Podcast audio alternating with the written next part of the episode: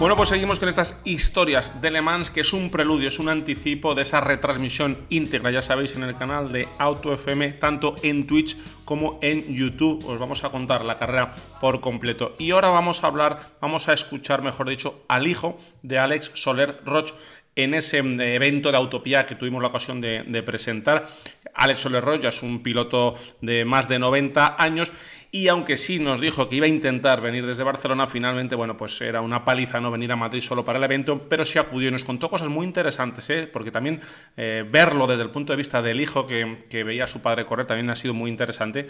Así que vamos a escuchar eh, la historia ¿no? de este catalán nacido en el año 32 que participó, primero corrió en motos, era muy habitual en aquella época comenzar en, en las motos, y luego se pasó a los rallies y a los turismos. Corrió mucho con Fiat y con Porsche en aquellos años. Ya en el año 58 ya era un piloto ganador, consiguió ganar el trofeo Nuvolari y el Rally de Cataluña y esto le permitió conseguir patrocinadores para correr en el Rally de Monte Carlo. En el año 68 ya participa en las 24 horas de Le Mans, ahora nos, lo contará su hijo, con un Porsche 907 de, la escudería eh, Langtech y un año después eh, corrió también las 24 horas de Daytona. También ha participado, incluso ha sido cuarto en las 12 horas de Sebring con un Porsche 907. Ese mismo año también entra eh, a pilotar en el campeonato de Fórmula 2 con un Lola y en el 69 consiguió el séptimo puesto en el Gran Premio de Barcelona con ese Lotus de, de Fórmula 2.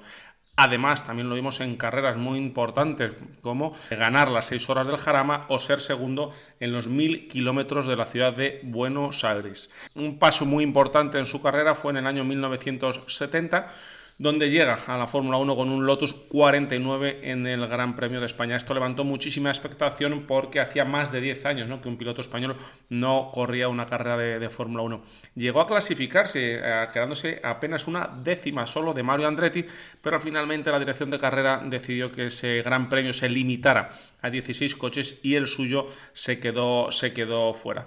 Participó con este Lotus en el Gran Premio también de Francia y en el Gran Premio de Bélgica en los que no consiguió clasificarse. Luego ya en la temporada 71 inició la temporada con el equipo March, con Ronnie Peterson de, compañero de, escudería y compaginó ¿no? la Fórmula 1 con el Campeonato de España y de Alemania de Turismos con un eh, Ford Capri. En la temporada 71 y 72 participó en el Campeonato Europeo de Turismos con Ford y obtuvo grandes resultados, como por ejemplo la victoria en las 24 horas de Spa, las 24 horas de Paul Ricard o en las 4 horas de Zandorf, así como las 4 horas del Jarama o las 3 de Monjic.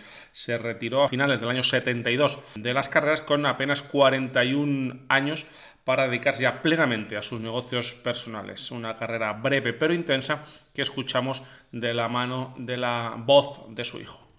Y seguimos hacia adelante, seguimos hablando con campeones y la verdad es que también con hijo de campeones. Vamos a, llamar, a solicitar a Alex Soler Royce. Alex Soler, ah bueno, el hijo, el hijo, en este caso sí, pero por el piloto Alex Bien, el hijo, en representación suya, corrió su padre en 1968, en 1971 y en 1972.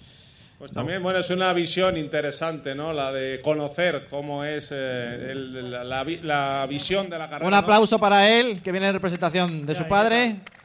¿Cómo es la visión de la carrera de quien se queda en casa, de quien, eh, bueno, pues ve a su padre eh, irse hacia una carrera tan, tan dura, tan peligrosa?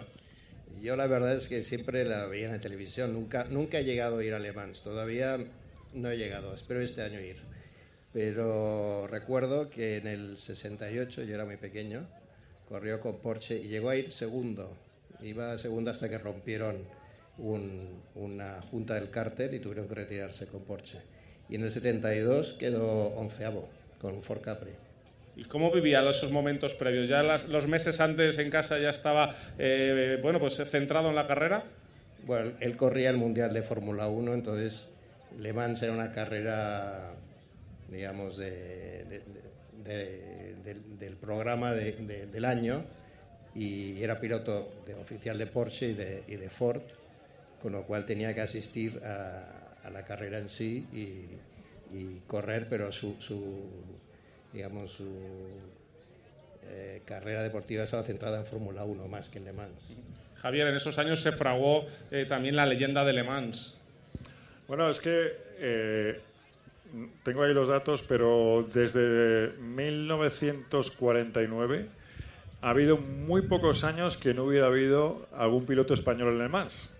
Y todos hemos tenido siempre, los que hemos ido creciendo, escuchando las historias, el apellido de tu padre, eh, que me gustaría dejarlo aquí muy patente, ¿no? Es, es parte de la leyenda. Un Soler Roch era, como no había muchos pilotos, era el piloto en su época. Había algunos más, pero yo creo que eh, más que nada eh, el, el homenaje a aquellos años en los que salir fuera de España era una auténtica proeza y una aventura, porque la gente no se da cuenta que España en esos años era cero patatero en las carreras y había valientes que eran capaces de salir y competir fuera y entre los mejores. Bueno, y, y además tu padre llevó uno de los coches míticos, el 917, en Le Mans. Que, que, pero, pero sí, corrió con, no recorrió con el 907 y- 907 con la larga. y pero no llegó a llevar el 17, yo creo que sí. Pero en esos años se fraguó claramente todo lo que los que han visto las 24 horas de Le Mans de, de Steve McQueen, esa película, los coches que, que su- supuso la primera victoria de Porsche en Le Mans en el, en el 70 con el 917. Era, fue una época mítica que José María Juncadella nos puede contar luego con el 512 que corrió, una lucha tremenda, ¿no? Y, era- y eran coches y, y en un circuito mucho más peligroso de lo que es ahora y con mucho menos medidas de seguridad. O sea, que era un Muy rápido, sin- muy sin rápido. chicane, sí. sí, sí, sin achicar y velocidades eh, de 400 kilómetros por hora.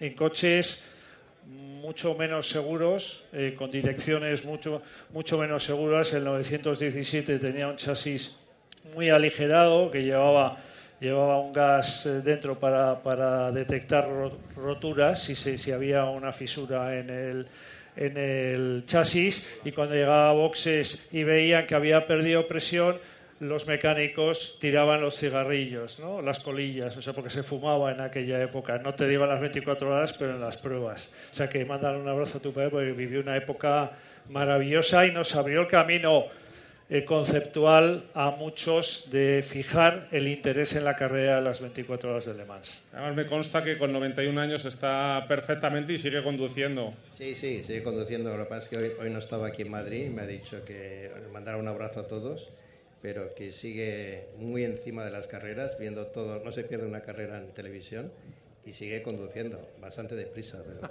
sí. Bueno, pues un fuerte aplauso que le va a llevar Miguel Soler Rosa a su padre de parte de Autopía y de todos nosotros por esas participaciones en Le Mans.